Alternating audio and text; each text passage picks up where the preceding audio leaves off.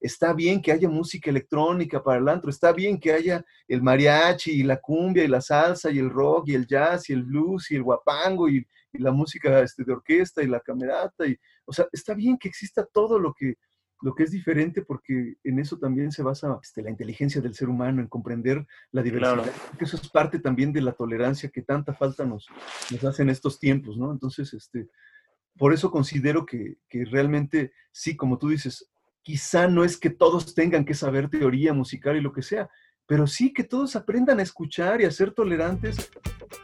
Hola a todos, yo soy Diego Rangel y bienvenidos a Canciones para Vivir, un podcast en el que contamos todas las historias detrás de la música que escuchamos. En este episodio platiqué con Samuel Barrios. Sam es músico profesional, profesor, actor, rockstar, padre de familia, esposo, amigo y una persona exitosa. Hablamos sobre el éxito, la historia y la energía de nuestros antepasados y sobre cómo todo se va acomodando cuando haces lo que verdaderamente te gusta. Espero que disfrutes mucho este episodio. Bienvenido. Hola Sam, ¿cómo estás? Eh, bienvenido a Canciones para Vivir. Eh, me siento muy honrado de tenerte aquí. La verdad es que te admiro muchísimo desde, desde pues, cuando me dabas clases en, desde secundaria en el coro y estoy muy feliz de tenerte aquí. ¿Cómo estás? Muchas gracias, Diego. Muchas gracias. Muy bien. Gracias, es todo muy bien. Este, gracias, amigos, por escucharnos, por sintonizarnos aquí en el programa de Diego. Este, pues la verdad es que sí, afortunadamente no me puedo quejar, a pesar de todo el rollo que implica esto de la cuarentena. Estamos bien, afortunadamente tenemos todo para, para continuar y pues aun cuando es muy complicado en, en este aspecto musical, seguimos en pie, seguimos en pie, este, haciendo lo mejor posible lo que podemos. Ay, sí, qué bueno, qué bueno, Sam. La verdad es que sí está, está cañón, este, pero creo que, creo que hemos aprendido a adaptarnos muy bien a, a esto, como dices, con lo que tenemos y pues ni modo, así tenemos que darle. Este, para iniciar, quisiera hacerte unas preguntas eh, un poco sorpresa, porque estas no te las mandé para, para poderte conocer un poco mejor. Entonces, la dinámica es, te voy a hacer una pregunta y tú me respondes este, algo muy corto con lo primero que se te venga a la mente. ¿Te late? Ok, claro. Va. La primera pregunta es, ¿sonido favorito? La voz. Va. ¿Te gusta estar solo o acompañado? Depende de la ocasión, pero en general sí disfruto mucho la soledad. Súper. ¿Cuál es tu nota musical favorita? Fa sostenido. Buenísimo. Este, ¿Cuál es la canción que traes pegada últimamente? Últimamente no sé por qué traigo pegada la de Sony, de Bonnie y King. ¿Cuál es, ¿Cuál es la primera, bueno, el primer disco que le enseñarías a los, a los extraterrestres cuando lleguen a visitarnos? este, yo creo que, ay, no sé, tal vez, tal vez uno de mis favoritos para poderles desmenuzar todo el, rollo, quizá elegiría uno de este de Caifanes o no sé. si pudieras vivir una película, ¿cuál sería y qué personaje? Ah, me encantaría. Me encantaría haber vivido la historia de, de Albus Dumbledore. Se me hace una de las personas más entrañables de todas las historias de magia que hay. Muy sabio. la historia de, del Stat, del Stat del vampiro. Cualquiera de esas dos serían mis vidas favoritas. ¿Cuál es tu lema de vida? Mi lema de vida, pues me gusta mucho, tengo formación agustiniana, me gusta mucho justo en la filosofía de, de Agustín de Hipona, ama y haz lo que quieras. Wow, sí. Y ya por último, ¿de qué estás agradecido?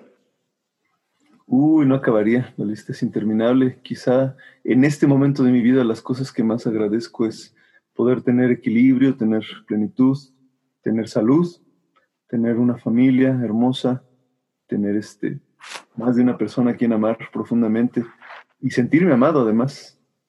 Creo que eso es lo que más agradecería en este momento de mi vida. Wow, buenísimo, Sam. Bueno, ya, esas se fueron todas las preguntas. Este, ahora sí, quisiera que me cuentes este, quién es Sam hoy. Sam es un este, músico profesional que estudió para ser profesor de música, pero que le fascina cantar, le fascina también tocar la armónica, la guitarra y otros instrumentos, pero específicamente creo que es un hombre feliz, es un padre de familia, es un esposo, es este, eh, un amigo, creo que tiene un éxito considerable en su plan de vida, a pesar de que quizá en sus sueños de adolescente el éxito era muy diferente a lo que, a lo que vive hoy, hoy en día. El éxito antes te veía con, luces, con aplausos, este, con, muchos discos, con, reconocimiento, con, este, con conciertos. Y bueno, afortunadamente todo eso también lo tengo, aunque no vivo de eso, pero es diferente este, ahora la palabra éxito, porque ahora me remite más a saber que, que sí he logrado las cosas que quería, que, que había cosas en mi vida que nunca soñé que iban a pasar y que pasaron y que me sorprendieron para bien, creo.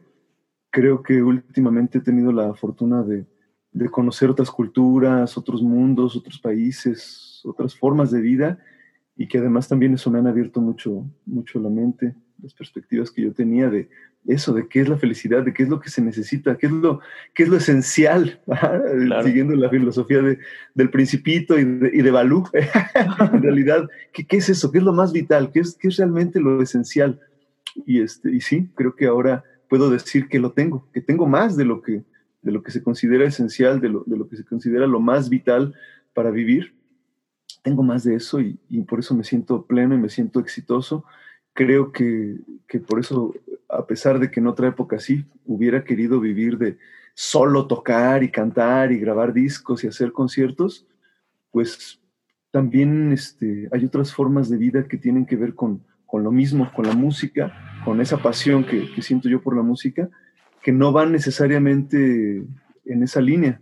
O sí, pero no directamente. O sea, me, da la misma satisfacción a veces ver, por ejemplo, a, algunos de mis estudiantes así, triunfar, este, grabar discos, hacer conciertos, incluso me gusta mucho también sentir esa, eh, pues esa magia que ocurre cuando por primera vez alguien wow, le sale una cejilla, ¿no? En la guitarra. Es, uf, tú lo sabes, ¿no? Tú también tocas guitarra. Al principio es como, wow, por fin me salió. O sea, es algo dificilísimo en, en, el inicio, ¿no? Y ver que a alguien le sale bien fácil a la primera, que alguien puede cantar, que alguien se siente satisfecho, que alguien este, puede hacer un dueto, un trío, un cuarteto y que suene bien. Este, no sé, de verdad eso también da una satisfacción profesional muy, muy grande. Todo mi, mi aprendizaje, todo mi, pues sí, mi camino que llevo recorrido hasta ahora como, como papá también me ha enseñado muchísimo más de la vida de lo que yo esperaba. Yo, este, una vez, mi, hace poquito mi mamá me, me echó en cara que, este, que yo había dicho que nunca me iba a casar, que ni esperara tener nietos, al menos de mi parte, así. Y bueno, esa es prueba de que todos alguna vez nos tenemos que tragar nuestras palabras. Pero la verdad es que no me arrepiento. Sí, de un tiempo para acá, sí era un anhelo, sí era un deseo casarme, tener hijos, tener una familia, sí era parte de un plan de vida, de un proyecto que pude realizar. O sea, también por eso me siento exitoso, porque pude lograr esa parte de mi vida. Tengo una familia hermosa y, y la verdad es que me siento muy agradecido por eso, como decía en la pregunta anterior, pero específicamente todo eso lo considero también parte de mi esencia. Ya no podría despegar este, la parte del ser profesor, con la parte de ser, del ser padre de familia, con la parte del ser, sí, afortunadamente también de pronto un rockstar, sí, sí tengo todavía la posibilidad de eso, de subirme a, a cantar a un escenario. Digo, ahorita hace meses que no lo hago, tú sabes por qué. Sí, claro. Pero en realidad, este, sí, sí, sí, sí, afortunadamente sí puedo como equilibrar o, compartir, sí, son compatibles, justo eso, todas las, las, formas que me hacen feliz y, y, creo que eso es lo que define ahorita a Sam. A Sam wow. Sí, creo que, o sea, creo que muchas veces, como lo dices ahorita, con estos dos aspectos de tu vida, ¿no? O sea, que tú querías ser esta persona que tuviera, vivir del aplauso y discos y así, y también esta parte de que no querías ser papá y de repente la vida te dice, mm, mm, no, así no va a ser.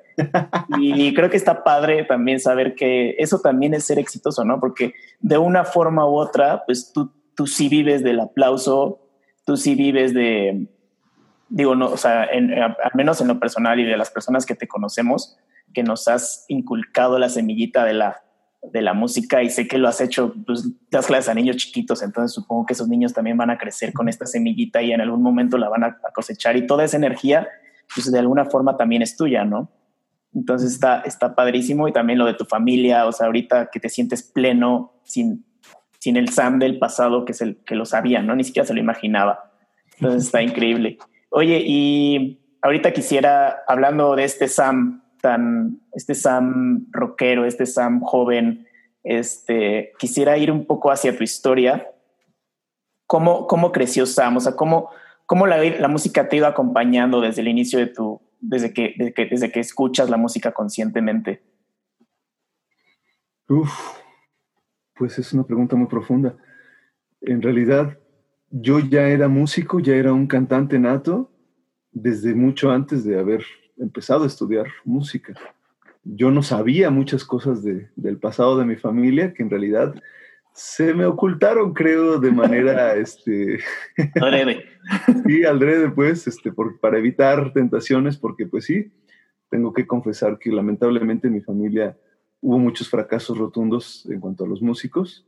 Este, específicamente, le mando un abrazo y un beso hasta donde quiera que esté al, al abuelo Pepe, al, al, papá de mi mamá, quien fue, pues sí, verdaderamente yo creo que el, el peor de todos los, de todos los ejemplos. Este, él sí acabó pues literalmente mendigando en la calle, así pidiendo limosna en la calle, este, tocando con su botella de Fanta en los camiones, o sea, sí, de verdad él en su juventud este, intentó ser, ser músico, dicen que sí, este, que sí había escrito una buena canción y que ya más o menos estaba teniendo éxito, pero que alguien se la robó y que la registró a su nombre y le pasó la, la típica de, de que este, se frustró, se deprimió y se tiró este, pues sí, al alcohol, a las mujeres siguió frecuentando esos lugares donde él solía ir a cantar, pero ya no para ir a cantar, sino solo para ir a, a mendigar. Correo y este y pues sí, realmente terminó, te digo, este mal, mal, de verdad, este es, es lamentable su historia. Espero que, que, en algún momento sí haya logrado encontrar la, la, felicidad de una o de otra forma, pero pues sí, es el típico que abandonó a su familia, a sus hijas, a su esposa, se, se dedicó a sí mismo, este, al final de su vida, cuando, cuando mendigaba en las calles, dicen que, que adoptó a, a, tres niñas. Bueno, no, no legalmente, pues, ¿no? Claro. Pero, pero sí que, este, que recogió, pues, a, a, tres chiquitas que, que vivían en la calle también, así que igual que él mendigaban y, este, y las cuidaba y las protegía. Y muchos creemos que, que en el fondo él veía reflejadas allá a las hijas que él, que él dejó y tal vez por eso se, se le abrió el corazón y, y, se compadeció de ellas. Y no sé, quizá quiso, pues eso, como enmendar un poco sus errores del pasado. Pero en fin, sin, sin abundar más en el tema, este, realmente de ahí viene como eso, una mala fama así de que no, no, no, sí, o sea, casi que era el, el ejemplo, ¿no? Claro. Si quieres ser músico vas a acabar como tu abuelo, ¿no? Así, no, no, no, eso, eso no está bien, eso no es bueno, eh, los músicos son muy borrachos, son muy mujeriegos, no, no, no ganan dinero, etcétera, etcétera, ¿no? Y lo bueno, típico, ya ¿no? ¿Eh? lo, lo, típico que nos dicen ¿Ah? pues, nuestros papás o sí, sí, sí. cuando queremos estudiar este tipo. Fíjate que hace, hace poquito estaba platicando de este tema con un amigo y decíamos que cómo es posible que, que en esta sociedad no podamos vivir del arte si el arte es lo que nos mantiene vivos, ¿no? Al fin y al cabo. O sea, ¿cómo, ¿cómo está tan mal visto querer ser un artista, llámese lo que sea, ¿no? Pintor, cantante, de todo tipo. Entonces, ¿cómo, ¿cómo fue eso para ti? Sí, este, ya sin quemar a nadie más de los que sí siguen vivos, pero bueno, hay otros varios ejemplos de, de, mis primos, de mis tíos que igual, o sea, lo intentaron y, y, algunos de ellos llegaron de veras muy lejos, ya estaban así a un pasito de, de, lograr el éxito profesional, pero se juntaron con la gente equivocada. En otros casos fue incluso la salud, la muerte, lo que interrumpió ahí. Bueno, casos de verdad trágicos, horribles que, que, que tal vez este, después sí, sí, cuente o sí platique, pero ahorita no vale la pena este, detallar en eso. Sin embargo, por eso te digo que como que a mí me mantenían oculta esa parte de, de la vida familiar para no caer en esa tentación. Sin embargo, yo sí recuerdo que yo desde niño, o sea, desde muy pequeñito, me sentía muy atraído por, por la música, o sea, nunca la vi exactamente como algo que, que yo soñara profesionalmente en ser músico, pero era algo innato, era un, un don que yo tenía y que, y que lo podía expresar. Me encantaba, este, cuando era niño, por ejemplo, así muy, muy pequeñito, uh -huh. mi mamá me compró, me compró la, la típica colección de, este, de todos los cuentos de Cricri con sus canciones y así. A mí me, me fascinaba escucharlos. Cricri es un compositor extraordinario.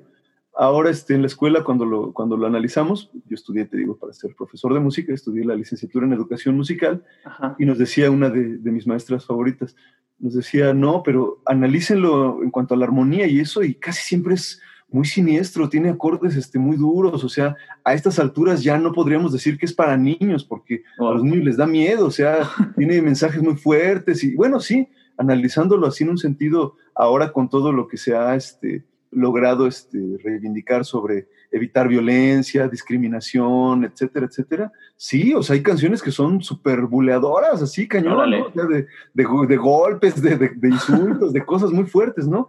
Y sí entiendo que era otra época, o sea, pero, pero realmente a mí me encantaba eso, como escuchar que, que, su música estaba muy bien hecha, o sea, no solamente era así la letrita boba de la canción, sino realmente yo sí escuchaba toda la orquestación y me encantaba eso. Precisamente me encantaba una canción de él que se llama Las Brujas y me encantaba por eso, porque tiene unos acordes bien siniestros así y de pronto cambia algo alegre, o sea, yo desde ahí ya tenía como esa facilidad para analizar la, musical, ¿no?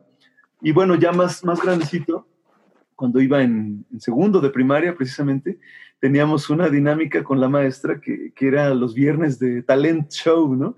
Este, no le llamaban así todavía, ¿no? Pero pero sí, este, yo sabía que la Miss eh, cada día viernes en la tarde, yo iba en, el turno vespertino, este, la última hora de la, de la, clase la dedicaba solo para que cada quien pasara al, frente a hacer una, una, gracia, ¿no? Todavía se acostumbraba que, tuvieran como una especie de estrado los salones donde estabas como en relieve para que la maestra quedara más en alto a pesar de estar en el escritorio y pudiera ver a todos. Entonces pasábamos al estrado a, a este, a, ¿cómo se llama? A, hacer una gracia, ¿no? Y yo pasé a cantar. En ese tiempo estaba de moda así en, el radio una canción este, que ya se convirtió después en un clásico del rock, luego lo chotearon y ahorita ya lo hice hasta levantando una piedra, ¿no? Pero, pero en ese momento era así como, wow, el hit del momento de, de un tal este, Miguel Mateos, un argentino. Ah, ya. ¿Qué vas a hacer cuando seas grande? A mí me encantaba esa canción. Te digo, yo ni siquiera lo visualizaba así, como que, ah, de verdad, sí, sí quiero ser estrella de rock and roll, ¿no? Como pero, pero la verdad es que simplemente porque a mí me gustaba la canción, este, yo me la aprendí y entonces yo pasé a cantar esa canción y entonces yo di ahí el show y entonces los niños empezaron a poner este, como loquitos y yo pasé así por las bancas a saludarlos a todos, así típico. O sea, yo ya desde ahí ya me sentía de verdad un... Tú ya eras el rockstar del salón. Esta fue mi primera este, experiencia así como, según yo, dando un, concierto, ¿no? Y, este, y ahí también, en, en esa época, este, precisamente me eligieron para cantar este, el himno nacional ahí en la escuela a mí yo era muy ñoño, bueno, sigo siendo muy ñoño, pero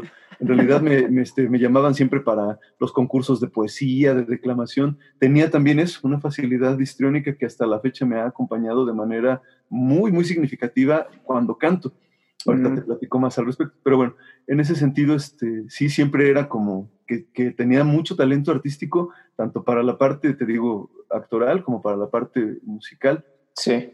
Ya después me fui este, descarriando un poco más, pasaron cosas en mi vida que ahorita no, no quisiera platicar, pero, pero como por ahí de quinto de primaria fue cuando de plano sí ya empecé a, a portarme muy mal, a, a ponerme arrogante, en el sentido de que pues como era muy inteligente y como me las sabía todas, pues no hacía la tarea, no estudiaba y de todos modos sacaba 10 y entonces me valía y así, empecé a faltar a la escuela, me empecé a juntar con gente que, este, que ya, o sea, a esa edad nos, nos íbamos de pinta, hacíamos travesuras como irnos toda la tarde a las maquinitas o al boliche o a, etcétera, y tratar de comprar este, una Caribe, que ya era como, wow, así lo más, este, así este malo que podíamos, eh, que se nos podía ocurrir, ¿no? Y bueno, en fin, el punto es que justo en esa etapa, este, me, me expulsaron de la escuela y bueno, ya por este, diferentes razones, este, tuve que, este, tuve que pedir una segunda oportunidad para que me permitieran por lo menos terminar, porque faltaban unos meses para que se acabara el ciclo. Y me dijeron, sí, está bien. Y a pesar de que me tenían así ya en la lista negra y todo, me necesitaban para ganar el concurso del himno nacional. Recuerdo que justo estuvo así la directora enojada, debatiéndose entre, no, es que no se lo merece, o sea, eso sería como premiarlo y él se merece un castigo pero terminó accediendo a que sí participara porque el maestro de música le rogó le dijo, no, es que lo necesitamos, es el que mejor canta, es el que canta más fuerte, es el que dirige, o sea, necesitamos que él esté. Es como que hacía regañadientes, lo aceptó. Te digo que desde esa edad yo ya traía eso, traía un talento musical que, que no sabía realmente todavía por dónde iba y así. Mi mamá me, me, me, pagó unas clases de, de, teclado, bueno, de órgano, me compró un, un órgano, este, y mi maestra era bien buena onda. Sabía que a mí ya me gustaba, bueno, lo que yo consideraba el rock de esa época, ¿no? O sea, me gustaban los hombres G, los caifanes. O sea, para mí eso era el rock en, ese momento, ¿no? Ya después conocí otras cosas, pero, pero entonces ella hasta me buscaba este, libros donde venían canciones así de, de esas de moda y pues no, yo era bien reacio sobre todo al, solfeo, no me gustaba, o sea, me ponía partituras y yo ah, me daba mucha flojera y me escapaba en la bici a las maquinitas y bueno, en fin. O sea, también tú eras, o sea, tomando este, este, lo que dices de que eras tan, o sea, que se te hacía todo tan fácil, o sea, porque eras muy listo, también en la música era, lo sentías así, por eso te, te no, no, no te llamaba tanto la atención.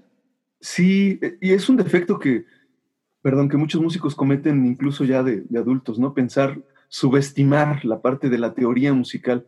Claro. El solfeo, la armonía, la historia, todo lo que tiene que ver con la parte teórica de la música es importantísimo. Dice Soltán Kodali, que este, uno de los, de los más grandes maestros de música contemporáneos, pues, que, este, que realmente no puede haber un músico completo que no tenga las dos partes, ¿no? O sea, sí, sí es muy importante este, el oído, el instinto, la memoria auditiva, la discriminación auditiva, o sea, la inteligencia musical en pleno implica muchas virtudes, pero, pero si tienes todo eso y no tienes la parte de, del solfeo, de la armonía, de la historia, de los conocimientos teóricos, técnicos, vas a estar incompleto y viceversa. Si eres muy bueno, tienes un super oído absoluto y wow, una habilidad impresionante y tocas todos los instrumentos y todo, pero no entiendes nada del solfeo, de la armonía y de lo demás, también vas a estar incompleto. Necesitas tener las dos cosas para verdaderamente ser un virtuoso, para ser un músico completo.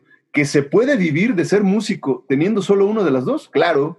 Hay millones de atrilistas en el mundo que eso, les pones el papelito enfrente y lo tocan como maquinitas sin ningún problema sin haberlo leído nunca. Lo pueden leer a primera vista sin ningún problema. Pero no saben de memoria ni, ni Dust in the Wind, o sea, ni, este, ni, las mañanitas en violín. O sea, no, no puede ser que no, que no tengan esas capacidades este, así también de la música. Y viceversa, que es además lo más común. Millones y millones de músicos, me atrevería a decir que más del 90% de los músicos profesionales, pues me refiero los que graban discos, los que venden millones de copias, los que sus conciertos son de miles de personas, no tienen ni idea de nada de armonía ni de solfeo, no saben escribir ni leer música, son analfabetas musicales, pero cantan bien, pero tocan bien y con eso es suficiente para, para que las empresas este, discográficas los puedan producir, etcétera. Entonces, claro. o tiene la imagen, incluso muchas veces ni siquiera buscan el talento, ya a estas alturas buscan que tengan cierto perfil y órale, vamos a vender. Entonces, y, eso es lo más... necesariamente, no necesariamente todos tienen eso, pero deberían, o sea, alguien que tiene esas dos cosas es verdaderamente un virtuoso, ¿no? Yo en ese más... sí creo que, contestando tu pregunta concretamente, sí me sentía también muy arrogante en ese aspecto, pues como de oído sacaba las canciones y dices, ¿para qué quiero leer esa porquería? así, así realmente. Pero Eso es lo más, lo más, no sé si triste o, o no sé cómo decirlo, de que también para la sociedad en sí es muy fácil escuchar música sin conocerla, ¿no? Por eso estas personas que no, que no tienen estudios o que no conocen tanto de las, de las técnicas, bueno, de la teoría musical, pues para nosotros, a nosotros como sociedad no nos importa porque saben, porque se ven bien, porque cantan bien, porque tienen las letras pegajosas. Entonces, no sé, yo, yo siempre he dicho que, que es muy importante también conocer, aunque sea nosotros, ¿no? O sea, no estoy diciendo que todos conozcan de solfeo o de, o de toda esta teoría musical, pero que al menos le pongan atención a la música que escuchan, o sea, de la letra o, al menos decir, ah, pues aquí hay una guitarra, que hay una batería, que hay un bajo, que hay un violín. No sé, o sea, como que poner atención a la música es también eh, elegirla más conscientemente. Y entonces también le das como este valor a, a lo que escuchas. Sí, eh, definitivamente últimamente han salido corrientes que implican como el traer la música formal, la música de orquesta, incluso la ópera o la música de cámara, a, este, ambientes más desenfadados, más relajados. Este, hay quien critica mucho, por ejemplo, a, a Filipa Giordano o a Andrea Bocelli porque dicen, ay, estos, este, no, ni siquiera son cantantes de ópera, no sé qué, y ya están ahí cantando, este, Bésame mucho y cosas que cualquiera puede cantar. Pues sí, pero realmente toda la música está hecha para cumplir una función social muy importante, hasta las que no nos gusten, ¿no? O sea, los, que somos de la vieja guardia podemos decir, no, que el reggaetón, que no sé qué, ay, que la banda y que la electrónica, no, que eso no es música. Y tú has visto miles de memes este, burlándose de todas esas cosas. Claro. Y yo estoy de acuerdo en, general en, muchas de las cosas que dicen, porque sí, no puedes comparar una canción este, vulgar con una canción que tiene poesía, ¿no? No puedes comparar una canción de tres acordes con dos notitas que se repiten en infinito y que además están hechos por una maquinita con toda una sinfonía o con toda una este, obra maestra este, que, que, han creado los, los grandes genios de la música, ¿no? Sin embargo, también eso tiene una función social importante, o sea, como dice mi amigo Horacio Jiménez, la miel nos hizo para el hocico del burro, o sea, cada quien tenemos diferentes formas de, de, degustar y de probar, ¿no? No, no quiere decir que sea mejor este, el caviar que, que los tacos al pastor, o sea, pues cada uno sabe bueno y cada uno tiene su, su, momento y su función. O sea, cuando sales este, del, del antro a las tres no vas a ir a conseguir este langosta. O sea, no, pues unos tacos están súper bien. Claro. Y además son parte de toda una cultura y de una identidad como mexicano. O sea, no hay que subestimar nada, ¿no? Este, perdón por la, vulgaridad del ejemplo, pero sí, en la música es, es lo mismo, ¿no? O sea, está bien que haya música electrónica para el antro, está bien que haya el mariachi y la cumbia y la salsa y el rock y el jazz y el blues y el guapango y, y la música este, de orquesta y la camerata, y, o sea, está bien que exista todo lo que, lo que es diferente porque en eso también se basa este, la inteligencia del ser humano, en comprender la diversidad. Claro. Eso es parte también de la tolerancia que tanta falta nos, nos hace en estos tiempos, ¿no? Entonces, este, por eso considero que, que, realmente, sí, como tú dices, quizá no es que todos tengan que saber teoría musical y lo que sea, pero sí que todos aprendan a escuchar y a ser tolerantes y a tener, este, pues eso, como gustos más abiertos, ¿no? No cerrarse en una sola cosa.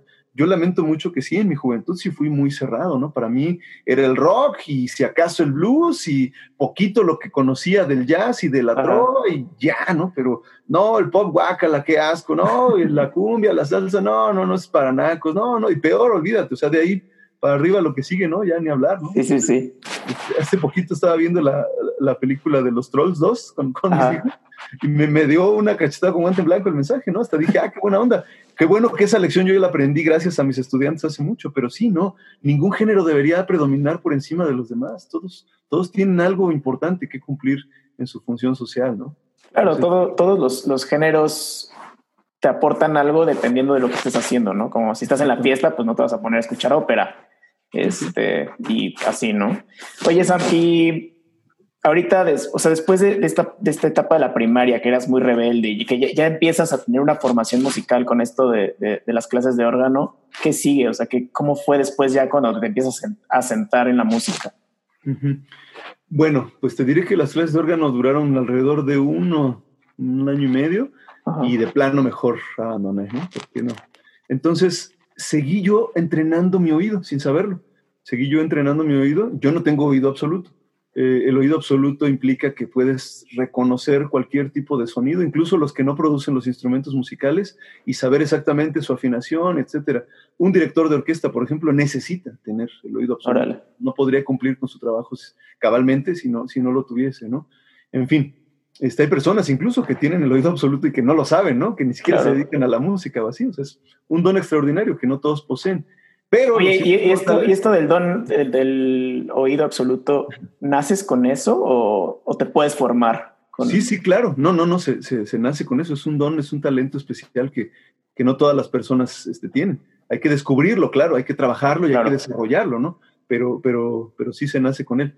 Te decía justamente que los, los simples mortales que no tenemos el oído absoluto, lo que podemos hacer o lo que solemos hacer o lo que debemos hacer para poder lograr nuestros objetivos, en ese sentido, cuando ya lo decidimos aplicar a la música, es desarrollar el oído relativo. Okay. Ajá. Como servidor, como muchos otros músicos profesionales, lo hemos desarrollado hasta límites que casi logran parecerse al oído absoluto. Es decir, sí, yo puedo ponerme a lo mejor este, en competencia con alguien que sí tenga el oído absoluto, pero yo lo hago desde mi oído relativo, es decir, uh -huh. relacionando los sonidos. Yo sí tengo que darme una referencia de un instrumento musical para poder encontrar la afinación de cualquier nota y para poderte decir eh, cuál está, si está bien, si está mal, este, etcétera, etcétera. Yo tengo la facilidad, además de todo, desde que soy cantante, soy un cantante nato, entonces uh -huh. la voz funciona, en mi caso, como un instrumento musical. A través de mi voz puedo crear esa escala, dependiendo de la que necesite, ¿no? Me dices, ah, dame un sol, pues, híjole, de la nada no puedo crear el sol, pero si puedo tener la, este, la facilidad de cantarlo con mi voz, entonces sí, ¿no? Ya te digo, ah, a ver, do, re, mi, fa, sol, ah, aquí está, sol, este es el sol, o sea, así, así es como se hace en el, en el oído relativo, ¿no? Ok. Sabes que estoy muy familiarizado con, con la guitarra, con los teclados, con otros Sí. instrumentos, y por eso también este, se ha desarrollado mucho mi, mi oído absoluto, mi, mi oído relativo, perdón. Pero en esa etapa en la que dejé de estudiar, lo empecé a estimular justamente a través de escuchar música, de escucharla con esa profundidad que implica el análisis, o sea, no nada más este, de escucharla por escucharla así de fondo, sino, por ejemplo, me gustaba muchísimo Michael Jackson y su, música tiene un montón de, de detallitos bien padres, tiene un montón de, este, de curiosidades. Él tenía, bueno, una voz extraordinaria y todo, y me, encantaba imitarlo, yo imitaba su voz y todo, hasta que pues de repente uh, empezaron a salir los gallos porque me empezó a, a cambiar la voz, ¿no? Y, este, y de ahí fue que como que desarrollé más mi, mi oído musical y específicamente aplicándolo al canto. Ya a la edad de 15 años mi mamá me regaló una guitarra, mi primera guitarra, pero la verdad es que no aprendí a tocarla. Anduve con ella como un año, como de los 15 a los 16, paseándola por toda la ciudad. Había dejado la escuela en esa época, me dediqué realmente este, a, a la vagancia. Y, este, y tenía varios amigos que tocaban y así, entonces yo les decía, ay, enséñame, no sé qué, y, a ver, préstamela. O sea, la llevaba para todos lados solo para prestársela a mis amigos sabían tocar así, incluso en el coro de la iglesia, etcétera, iba también con la guitarra, y igual, ay, este, sí, luego te enseño, pero ahorita préstasela no sé quién porque ya hay que tocar en la misa. Así, entonces, en realidad nunca, nunca aprendí ahí tampoco la gran cosa, hasta que este, tuve dos buenos maestros que, que sin saberlo, en realidad ellos fueron los que marcaron esa primera parte de mi educación musical formal en la guitarra. Uno de ellos le decíamos el señor hormiga, era un cuate que trabajaba en un lado donde yo trabajaba. Mi mamá me dijo, ok, ¿no quieres estudiar? Póngase a trabajar, ¿no? O sea, en un lugar donde, donde trabajaba, este, él este, era igual que yo, un empleado, pero los sábados echábamos cotorreo y entonces un día alguien sacó la guitarra y él dijo, ay, a ver, y entonces ya vi que él sí sabía tocar la guitarra. Él era bolerista, bueno, él es Ok. bolerista, le gusta más la onda de, de los tríos y así, pero sabía también un poquito de rock and roll de los 60 Entonces, pues eso más o menos no me desagradaba. Entonces dije, a ver, se empezó a enseñarme también por ahí unos acordes y otro gran amigo este que, que es también un músico profesional, él también es compañero, colega de, de Bellas Artes y también del rock, él es el bajista del grupo Meigas y tiene otros grupos también, uno de ellos se llama El Son de la Banda, él le dicen el ácido, se llama Gaby, bueno, le decimos Gaby, Gabriel, Gabriel Flores, para mí siempre será el Gaby, ¿no? Este, él, este, él fue también quien me enseñó otros, otros cuantos acordes con algunas canciones que él había escrito, entonces justo él me abrió también ese otro mundo, por eso también lo considero uno de mis maestros más importantes, porque además de tocar las típicas que ya me gustaban en esa época de, de Arturo Mesa y del Aragán, Ajá. me enseñó sus propias canciones, me tocó sus propias canciones y me parecieron maravillosas. Entonces me despertó también esa inquietud de yo De escribir. canciones y así. Entonces, gracias a esos primeros acordes que ellos me enseñaron, pues ya no me sentía tan perdido. Mi primo Cristian, este, que también ya tocaba guitarra profesionalmente, él sí tenía su grupo y todo, también ya iban. Para allá era, es una de esas historias que después contaré con más detalle. Pero bueno, el punto es que este, él me regaló mi primera guitarra eléctrica y me regaló un montón de cancioneros de, de, este, de guitarra fácil y así, pero yo no les entendía nada. Cuando no sabes nada, pues, ves ahí, te dice, pues es que está bien fácil, mira, ahí dice dónde están los, los, los numeritos, te dice qué, qué, qué acorde, qué, qué cuerda y todo, pero cuando no sabes nada, ni a eso le entiendes. Entonces ya yo una vez que sabía los primeros acordes, ahora sí le empecé a entender a esos cancioneros y todo. Fue Claro. cuando fui a buscarlo y, y me regaló esa guitarra. Él se alocó a la Kurt Cobain y la partió hacia la mitad, ¿no? Pobrecita. Y la veía yo ahí rota en el, en el patio, ¿no? En su casa y le decía, no manches, regálamela aunque sea. Me decía, no, déjala arreglo y, y sí te la voy a regalar. Y ese déjala arreglo duró un año hasta que ya le dije, ya dámela, yo la arreglo. Se la llevé a mi laudero de, de confianza y este ya él me la, me la reparó y sí, hasta la fecha todavía la tengo. Esa es la única guitarra eléctrica que, que tengo. Yo casi no uso guitarra eléctrica, me gusta más la acústica, pero bueno, el punto es que sí, realmente también de mi primo Cristian aprendí un montón de cosas. Ya cuando él este, se dio cuenta que sí ya sabía así lo básico, me dijo, ay, a ver, ahora sí vente para acá y me empezó también él a, a enseñar varias cosas de los acordes y así. Y en ese tiempo sí fui totalmente autodidacta. Digamos que ya como a los 17 años fue cuando sí por fin pude componer mis, mis primeras canciones y, este, y sacar de oído todas las que a mí me gustaban, ¿no? Este, afortunadamente me hice muy aficionado de Rodrigo González, que ya va a cumplir su aniversario luctuoso, y de, este, y de Silvio Rodríguez, que son dos personas a las que yo admiro mucho en general, considero también mis maestros, aunque pues no, no los conozco personalmente a ninguno de los dos, pero, este, pero justamente en sus canciones encontré muchas cosas que iban más allá de lo típico, de los típicos círculos con, con acordes, donde había arpegios, sobre todo muchos arpegios, y con pisadas bien raras que cubren todo el diapasón de la guitarra. Y ahí fue donde también seguí entrenando mi oído, ahora ya no solo aplicado a la voz, sino a los instrumentos, en específico a la guitarra, ¿no? A la armónica. De Rodrigo aprendí esa, esa forma de, de tocar a la, a la, Billy Joel o a la, o a la Bob Dylan con, con, guitarra y con armónica al mismo tiempo. ¿no? Y este, me, me, sí, realmente me, me ayudaron mucho a, a, crecer musicalmente. Y ya, pues en la prepa, este, este, fue cuando como que saqué todo ese, ese, ese, ese tiempo invertido que había hecho Ajá. de sacar canciones, pues ya me volví la superestrella de ahí de, de la prepa y entonces este, decidí ya estudiar música formalmente. Entré a un concurso de, este, de compositores, conocí a un, un, un, gran compositor, que la verdad no sé si todavía vive, se llama Elliot Lafayette, un, un, gran amigo, le mando un abrazo donde quiera que esté, y, este, y de él aprendí otras técnicas también importantes para la composición, etcétera. En el concurso no gané, quedé en cuarto lugar, pero lo que gané fue el respeto y, y la admiración de, de, mi familia. La final wow. fue en un lugar que se llamaba Cuadros Café, no sé si todavía exista, pero estaba ahí en, en el centro, este, en uno de los andadores, y este, yo recuerdo que de verdad, sin mentirte, por lo menos el 60% de la asistencia que estaba ahí eran amigos míos, de la prepa, del COVAC, de, del grupo ABA, de un chorro de lados. Y este, no, el lugar retumbaba, ¿eh? Cuando salía así gritaban, Sam, Sam, Sam. Ah. Mi mamá, fueron mi mamá, mi abuelita y mis hermanos. Estaban así, o sea, volteaban para todos lados, en el techo, arriba, en el segundo piso. En todas partes había un montón de gente gritando mi nombre y se quedaron así de órale. Entonces, literal, después de, de, ese día mi mamá me dijo, ok, está bien, ¿quieres ser músico? Va, te la creo que sí tienes talento y que sí puedes este, hacer que la gente te siga. Nada más te voy a pedir que estudies. Estudia. ¿Quieres ser músico? Ok, pero estudia música profesionalmente, este, conviértete en una persona responsable, no, no, no deja de andar de borracho y de mujeriego y, y ya veremos que si te va bien. Entonces, este, pues sí, así le, le, hice caso. No en lo último, ¿verdad? Que me dijo, pero al menos sí en lo primero. Al menos, sí estudiaste. y este, y justamente cuando decidí entrar a la Facultad de Música, ya sabes, la típica materia de la escuela que te ponen a ver este, los mapas curriculares y te hacen el examen de, este, de ¿cómo se llama?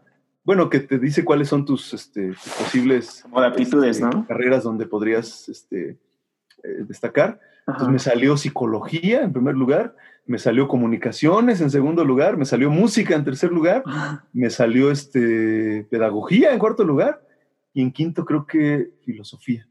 Entonces yo dije, bueno, manches, sea, ni siquiera fue el primero la música, ¿no? Bueno, sí. la verdad es que dije, bueno, de todos modos voy a ir a verlas todas. Fui a, a, recolectar los mapas curriculares, pero por supuesto yo con la idea ya fija de que no, no, sí, sí, de seguro música. era la música, ¿no? Ajá. Y, este, y cuando vi el mapa curricular, yo, deci yo iba decidido a estudiar este, guitarra, según yo, ¿no?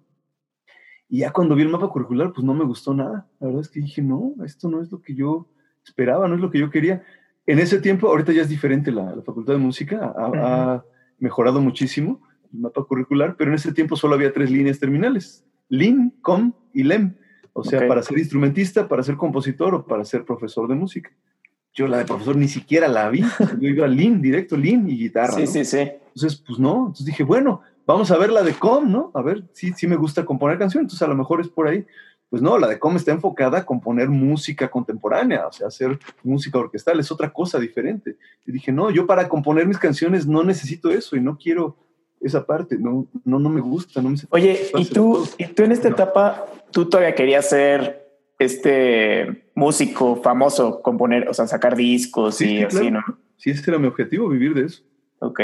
Y entonces, este, como que nada más por no dejar, pues vi la matrícula de, de LEM Dije, pues ya estoy aquí a ver qué onda. Y no manches, ahí tenía todo lo que me gustaba. Ahí sí tenía psicología, ahí sí tenía pedagogía, ahí sí tenía filosofía, ahí sí tenía incluso hasta cosas de actuación. Y ahí además podías elegir una línea terminal, o sea, un, un instrumento este, básico, uh -huh. pero tenías además cuatro instrumentos complementarios. Entonces dije, está pelos, esto sí, es lo que, esto sí me gusta, ¿no? Entonces entré a LEM, pero todavía, según yo, con la idea de estudiar guitarra y me tocó de verdad el mejor maestro que me pudo haber tocado en ese momento en la facultad, el profesor Julio Gándara. Le mando un abrazo también a mi querido maestro, Julio Gándara papá, digo, también me llevó muy bien y también le mando otro saludo a Julio Gándara hijo, pero sí en realidad Julio Gándara papá fue quien, quien fue mi primer maestro de guitarra clásica. Ok. Y pues la verdad es que además de todo, cuando ya conocí el mundo de la guitarra clásica, también dije, no, esto no me gusta, esto no, no es... Órale. No, no, no. O sea, me parece aburridísima, la verdad. O sea, no me veo tocando así como, como este, como Paco de Lucía, o no me veo tocando el Aranjuez de Rodrigo. O sea, no, no, eso no. O sea, sí está muy padre y todo, pero no, no me gusta, no es realmente lo que yo quiero, ¿no? Y este, afortunadamente aprendí muchas cosas buenas de ahí, sobre todo para mejorar mi técnica. Ni siquiera había comprendido bien por qué era mejor este del lado izquierdo que del, que del lado derecho, por qué usar un, un banquito de respaldo, o sea, muchas cosas así que, que nadie me enseñó nunca y que pues obviamente Claro. yo no sabía. Dije, wow, sí, claro, pues esta posición es la más cómoda que existe, sobre la pierna izquierda y, y con el pie recargado. Es, de verdad, es infinitamente más cómoda que, que estar todo chueco y con el empeine doblado. Luego hasta te duele el empeine de estar así con el pie mal recargado. O sea, no, cosas así tan básicas que yo no sabía y que no entendía. Dije, gracias. Y obviamente, sí, en, cu- en cuanto a los acordes, a la armonía, pues, porque yo me sabía, no sé, piezas del tipo de Ojalá de Silvio, ¿no? Que llevan un montón de Claro. acordes muy raros, pero ni sabía cómo se llamaban esos acordes, o sea, ni siquiera tenía idea de qué, qué implicaba la armonía y por qué cambiaba de mayor a menor, y bueno, en fin, un montón de cosas que ahí, gracias a mi maestro, las pude por fin nombrar con, con este, con, con- con puntos y comas, ¿no? O sea, ya más precisamente. Pero aún así dije, no, esto no es lo mío. Entonces, una vez dándole la lección de, solfeo a, mi- profesor Miguel Eparado, que también le mando un abrazo grande, este, me dijo, ¿cuál es tu instrumento básico? Y le dije, pues guitarra. Y me dijo, ¿y por qué dices, pues guitarra? Y le dije, pues la neta no estoy cómodo. Y me dijo, ¿y por qué no estudias canto? Y así, pues de verdad, así fue como, pum, una epifanía. O sea, nunca, ahora sí que nunca se me había ocurrido, ¿no? Claro. Y me dijo, porque tienes un muy buen timbre de voz. O sea, ni siquiera le estaba dando la lección de solfeo entonada, o sea, era así monótona. Me dijo, ni siquiera sé si eres afinado. Me dijo, pero tienes un timbre de voz extraordinario. O sea, tu voz es buena, tu voz es agradable, tu voz tiene eso, un timbre, un color especial. Entonces, ¿por qué no vas con el maestro librado? Y dije, bueno, pues vamos a ver, ¿no? Y fui con este, el maestro librado Anderson, que le mando también un beso y un abrazo muy grande. Este, perdón, siempre me decía este, el maestro Vicente López Velarde, que también le mando un abrazo, que no los mencionáramos nunca en nuestros currículums, que nos iban a hacer pasar vergüenzas, que nadie sabía sus nombres, pero yo siempre los menciono a todos porque los quiero mucho, porque Ay, wow, sí. he aprendido muchas cosas y me siento muy agradecido. Y entonces, pues sí, también Librado Anderson era el mejor maestro que podría haber tenido en ese momento de la vida, porque además de todo, él sí me vio con cierta arrogancia, ¿no? Y me dijo, ay, es que ya estoy harto de que vengan aquí todos los violinistas frustrados y guitarristas frustrados, y todos los que no saben su instrumento, ay, sí piensan que canto es bien fácil, entonces vienen aquí, ¿no? A, a hacerme perder mi tiempo, ¿no? Y le dije, bueno, maestro, pues a mí me recomendó el maestro Miguel Pardo que viniera. Dijo, bueno, solo porque él te envió. A ver, te voy a vocalizar. Entonces empezamos a vocalizar. Y me volteé a ver. A ver. Y seguimos vocalizando y, ah, caray. Y seguimos vocalizando y me dijo, oye, no, sí está bien, quédate. Sí, Tienes talento. Ah, ¿verdad? Me dijo, parece que eres un barítono lírico. Me dijo, tú podrías cantar en, en la ópera si te, si te pusieras al tiro para, para solfear bien, porque sí, yo siempre fui maleta en el solfeo. Justo como nunca lo aprendí bien de niño, imagínate llegar a, a querer hacer una ingeniería y no saber álgebra y no saber este, geometría analítica. O sea, imagínate querer llegar a una, a una licenciatura en, en letras o en comunicaciones y no saber leer. Pues, es lo mismo. Llegué a querer estudiar una licenciatura en música sin saber solfear, sin saber nada de armonía, ni de historia, ni de nada. Entonces, pues sí, para mí fue este, un, un, este, un crecimiento apresurado en ese momento, ¿no? Y, y, con todo y que le eché ganas y que sí, te digo, siempre he sido un, un nerd, este, con todo y mi ñoñez, pues me sirvió para por lo menos sí terminar la carrera bien y graduarme, titularme por promedio y lo que sea, pero realmente nunca fue mi fuerte el solfeo ni nada. en realidad, este, eso fue como siempre mi, mi punto débil, ¿no? Órale. Sin embargo, este, pues sí, como cantante, realmente él fue el, el mejor maestro que pude tener y, y, me hizo también conocer esa otra parte, ahora aplicada a, a, la voz, que también hasta ese momento era desconocida para mí, ¿no? Yo cantaba pues porque quería cantar y imitaba, te digo, a, a los que a mí me gustaban, ¿no? Este, y todo el tiempo estaba lastimado siempre de la voz, pues porque siempre estaba forzándome. Además de que en esa época sí fumaba mucho, ¿no? Pero, pero, pero en realidad este era más por otra cosa, más que por otra cosa, por desgaste. porque siempre estaba cantando como tenor ligero, imagínate, siempre, siempre estaba forzándome, hacía mis notas más agudas y ¡ah! así, ¿no? Y este, pues nunca me, nadie me había dicho nada sobre eso, yo no conocía ni siquiera eso. Cuando me dijo la primera vez que era barítono lírico, dije, pues la suya por si acaso, ¿no? O sea, de verdad. no Tenías ni idea, ¿no? lo que significaban los registros vocales. Entonces, él me enseñó, me dijo, me ilustró, me dijo, mira, escucha tal ópera, escucha tal cantante, escucha este, tal eh, obra y, te vas a dar cuenta de las diferencias, por qué uno es dramático, por qué otro es lírico, por qué otro es ligero. Fíjate bien cómo son los tenores, cómo son los bajos, cómo son los barítonos, cómo son las sopranos, por qué unas son líricos pinto y por qué otras son, o sea, ahí él realmente fue el que me enseñó a, discernir entre los tipos de registros y de coloraturas de las voces. Entonces, sí, dije, wow, esto está increíble. Me, me, dio mucho gusto o me hizo sentir muy especial el poder cantar así, oh, con la voz impostada, ¿no? La primera vez que pude cantar este, La Traviata o Los Payasos, wow, me sentía Superman, o sea, de verdad es impresionante cómo cuando descubres la impostación y la colocación con, con toda la fuerza de tu voz, wow, es, impresionante, es como descubrir algo que no sabías de, ti mismo y que era extraordinario. Una época en, la prepa en que sí me dediqué a, cantar en los camiones, yo también te digo que por eso tenía tan mala fama en mi familia, y decían que iba siguiendo los pasos. Iba siguiendo. este, justamente aprendí o descubrí de manera innata eso de la impostación, porque sí tenía que cantar muy fuerte, entonces justo empecé a como a colocar las canciones en un tono en el que pudiera cantarlas más fuerte. Nunca me fijé en el detalle de que no me lastimara, ese era lo malo, pero sí encontré una forma de impostar con potencia la voz. Entonces, aquí justo lo que, lo que me ayudó más de, las clases ya con, con, el profesor Librado fue eso, como comprender que tenía que permanecer en mi registro para, además de todo, también cantar con, con más potencia, ¿no? Se puede fingir la voz, se puede hacer falsete, pero nunca puedes cantar tan fuerte como cuando cantas en tus notas, que sí son de cabeza o, de pecho, ¿no? Entonces ya, digamos que ahí fue cuando realmente tuve más, este, formalmente la, formación musical, valga la redundancia, y, este, y pues sí, terminé la licenciatura en, educación musical. Ahí iniciaste tu camino, ¿no? Mucho más tarde de lo que, de lo que se esperaba, o sea, yo, imagínate, terminé este, la carrera cuando unos ya estaban haciendo la maestría o ya estaban casados, trabajando en otra cosa, ¿no? Pero la verdad es que no me arrepiento de todas las cosas que, que pasaron ese inter porque al final creo que todos me dejaron una enseñanza muy importante en la vida. Y, este, y bueno, además de todo, cuando logré ya por fin este, salir de la carrera y empezar a trabajar, pues ya estaba muy, muy seguro de lo que quería y ya estaba además de todo muy inmiscuido en muchas cosas que tenían que ver justo con mi vocación profesional.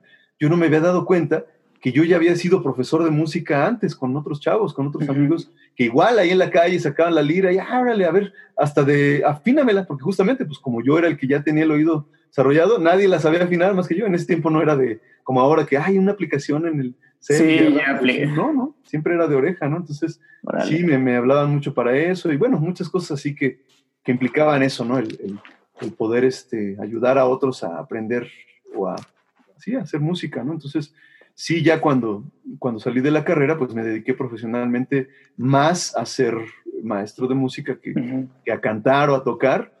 Y este, pues la verdad es que me fue muy bien, me siento muy, muy contento. Ahorita te digo que ya puedo equilibrar las dos cosas, sí, sí puedo cantar, sí puedo seguir grabando y escribiendo mis, mis canciones, pero a la vez puedo seguir dando clases y además sí vivir de eso, ¿no? También poder darle una vida digna a mi familia y eso, eso es algo invaluable en estas alturas del partido, ¿no? Decir que, que, tenemos trabajo y que podemos continuar adelante cuando en estos tiempos de, pandemia, pues mucha gente sí perdió su, fuente principal de trabajo y cosas así.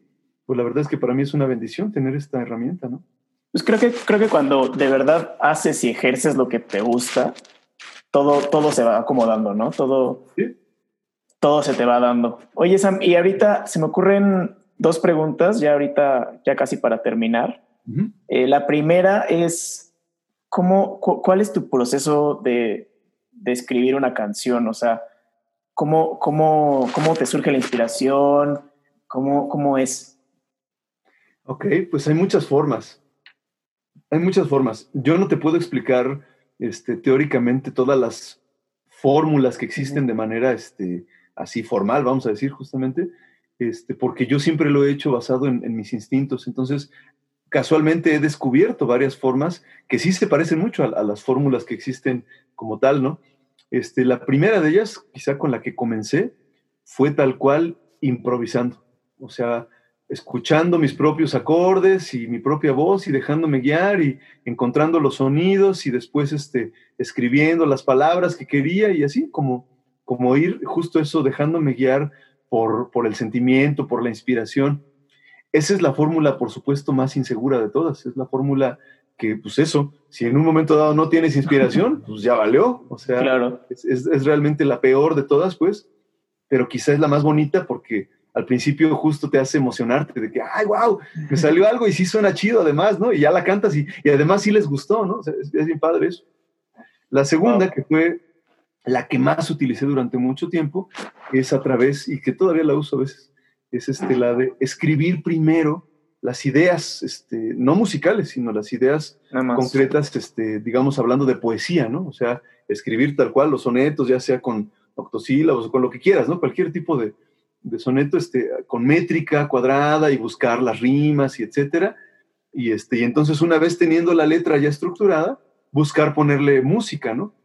Ahí hay dos fórmulas. Justo poniendo también acordes y dejándote llevar un poco por lo que te dicen o por lo que te hacen sentir los sonidos y viendo cómo acomodar las palabras en, en la métrica, o bien tal cual primero generando una melodía con, con las palabras y con base en esa melodía, ah, entonces ponerle los acordes y así.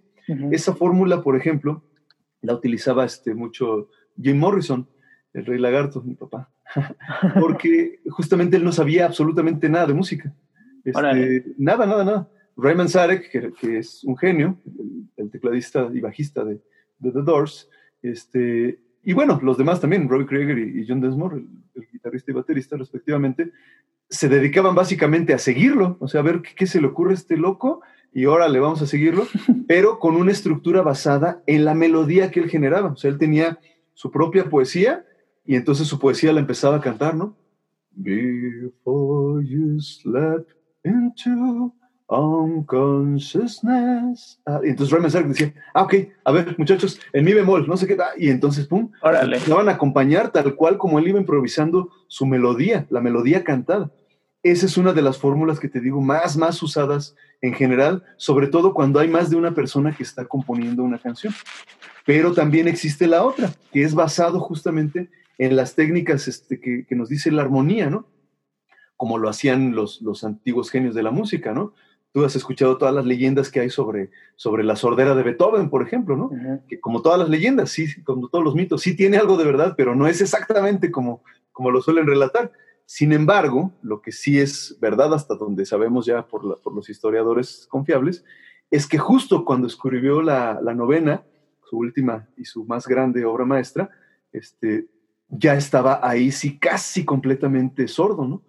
Entonces, este, pues ese fue su don y su maldición, escribir su mejor obra, la más maravillosa, la más revolucionaria, sin poder realmente escucharla, ¿no? Sin poder realmente disfrutarla con sus propios oídos, pero él sabía que era perfecta, porque su técnica de composición era perfecta, era impecable. O sea, él sabía cómo tenía que sonar eso que había escrito, no estaba improvisando, no estaba, a ver, este acorde está bueno, no, este acorde no, mejor esto. O sea, no, no, no, no, no, no. Tenía toda una técnica para componer y etcétera, ¿no? Entonces, justo esa es otra de las fórmulas que utilizan algunos de los grupos más importantes, sobre todo del rock y del jazz, ¿no?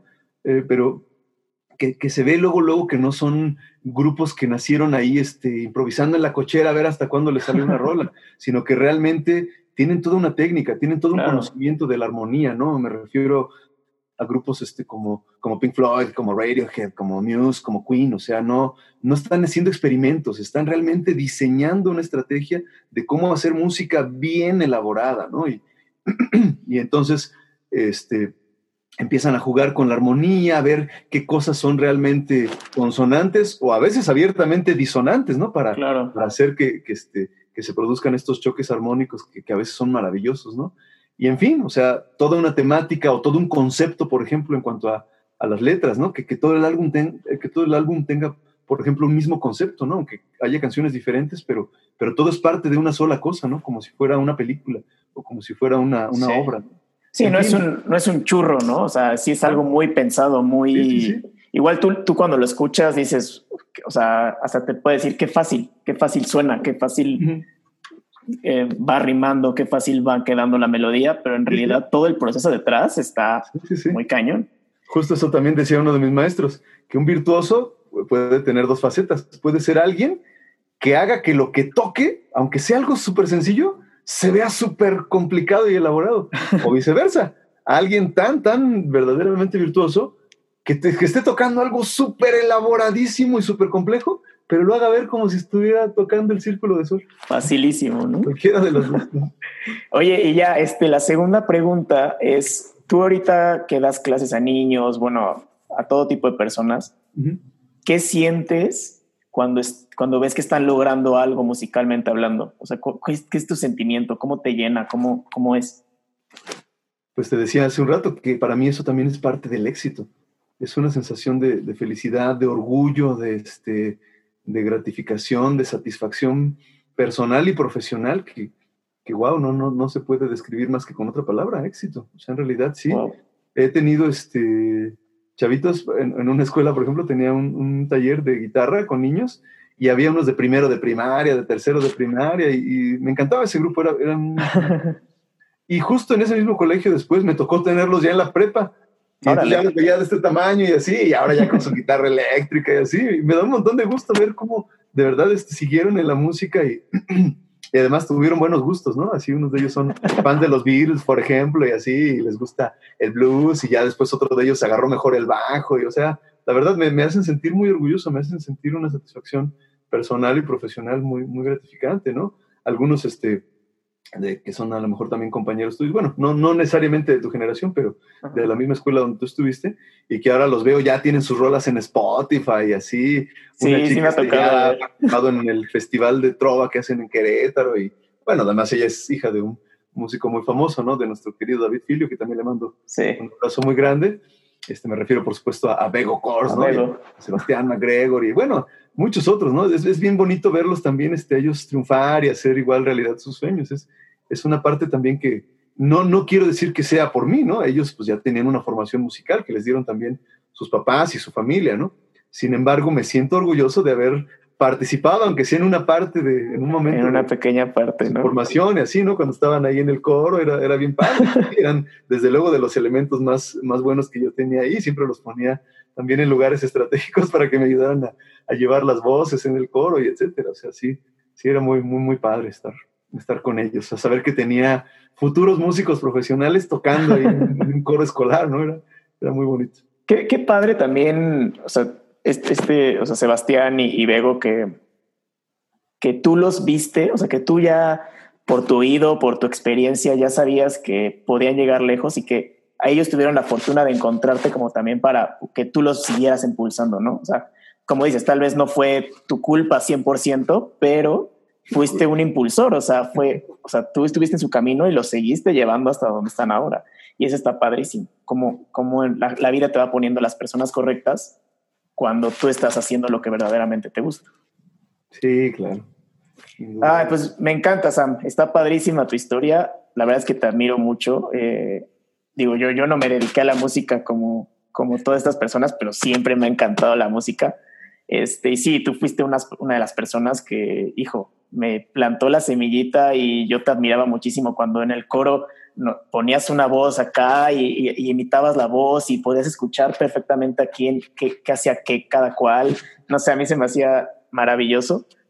Y pues ya para terminar, este, te quisiera hacer tres preguntas rápidas, como las del principio. Eh, la primera es, tú eres compositor, entonces igual va a ser un poco más fácil, pero si pudieras escribir una canción y sabes que esa canción la va a escuchar todo el mundo, ¿de qué se, de qué se trataría esa canción? Indudablemente de amor. No necesariamente de amor romántico o de amor este, de pareja o así, pero sí indudablemente sería de amor. Seguramente de amor a la vida, de amor a, a la naturaleza, seguramente de amor a la familia y seguramente de amor este, pintado con un corazón de color arcoíris, no de color rojo, o no ah. solo de color negro o verde o morado. de todos los colores. Sino de todos los colores. Wow.